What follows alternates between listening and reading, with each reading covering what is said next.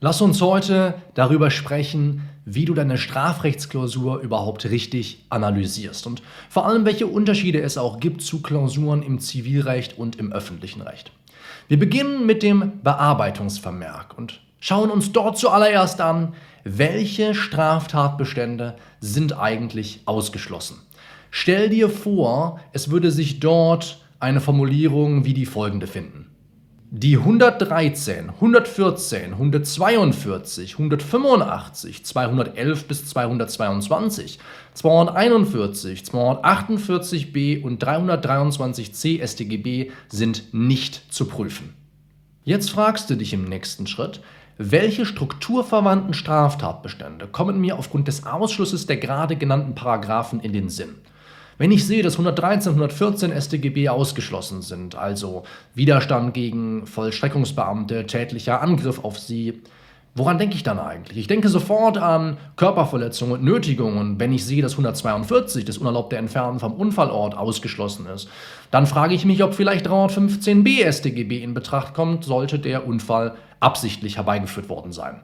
Sicher kommt dir die Formulierung etwaig erforderliche Strafanträge sind gestellt bekannt vor.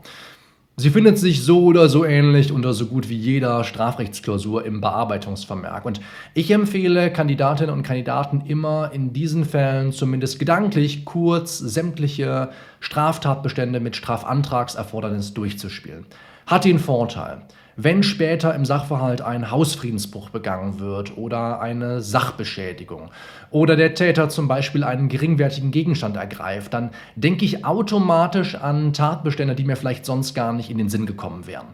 Vielleicht hast du sogar schon mal darüber nachgedacht, dir eine Übersicht mit allen examensrelevanten Straftatbeständen mit Strafantragserfordernis zu erstellen.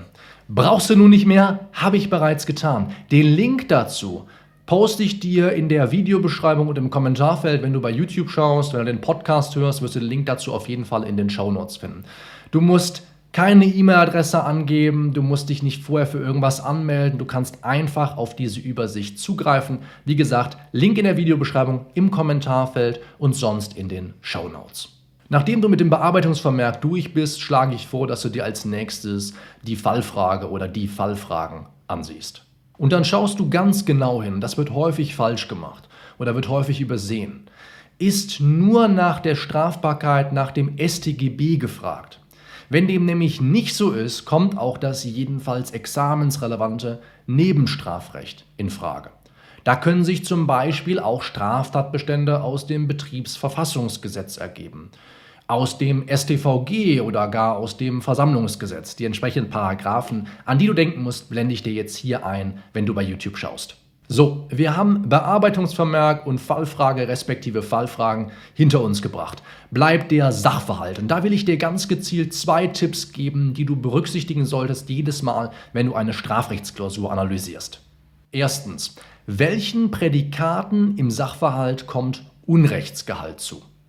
Wenn du den kompletten Strafrechtssachverhalt auf Prädikate scannst, ist die Wahrscheinlichkeit hoch, dass du wirklich jede potenziell denkbare Tathandlung auch erkennst. Und so kannst du viel eher sicherstellen, dass dein Gutachten am Ende vollständig ist. Beispiel 1. A drängt R in dessen Wohnung. Prädikat ist hier drängt. Woran denke ich also? Welcher Unrechtsgehalt könnte sich verbergen hinter drängt? An welche Straftatbestände muss ich denken? Ich denke sofort an eine körperliche Misshandlung im Rahmen des 223 Absatz 1. Ich denke aber auch an eine Gewaltanwendung im Sinne von 240 Absatz 1 StGB der Nötigung. Beispiel Nummer 2. A sagt zu R. Ich habe hier ein Messer in meiner Hand, Opa. Wenn du nicht sofort den Tresor aufmachst, steche ich dich ab. Das hat, das wirst du auch sehen, Unrechtsgehalt. Auf welches Tatbestandsmerkmal kann ich eine solche Sachverhaltsangabe beziehen? Naja, ich denke sofort an eine Drohung mit gegenwärtiger Gefahr für Leib oder Leben, wie sie 249 Absatz 1 oder auch 255 StGB voraussetzen. Beispiel 3. Das Geld steckt A in seinen Rucksack. Auch hier einstecken, da weiß ich ganz genau, das hat Unrechtsgehalt. Und ich denke natürlich sofort an die Wegnahme, entweder im Rahmen des Diebstahls oder auch im Rahmen des Raubs. So, ich habe mir die Prädikate angeschaut. Ich habe sichergestellt, dass ich wirklich jede potenziell denkbare Tathandlung in den Blick genommen habe. Jetzt schaue ich mir die einzelnen Formulierungen nochmal an im Sachverhalt und überlege, welche davon lassen auf das Vorliegen von Vorsatz oder Fahrlässigkeit schließen. Indem du nämlich den Sachverhalt zielgerichtet auf Formulierungen untersuchst, die auf das Vorliegen von Vorsatz oder Fahrlässigkeit schließen lassen, läufst du keine Gefahr, den subjektiven Tatbestand oder die Schuld vorschnell zu unterstellen. Das würde nämlich einen groben Rechtsfehler darstellen. Auch hier will ich ein kurzes Beispiel vorlesen, damit der Punkt klarer wird. A fährt direkt auf P zu, wobei er für möglich hält und billigend in Kauf nimmt, dass P durch einen Zusammenprall verletzt werden könnte. Daran, dass P auch durch einen Versuch, sich in Sicherheit zu bringen, Verletzungen davontragen könnte, denkt A nicht.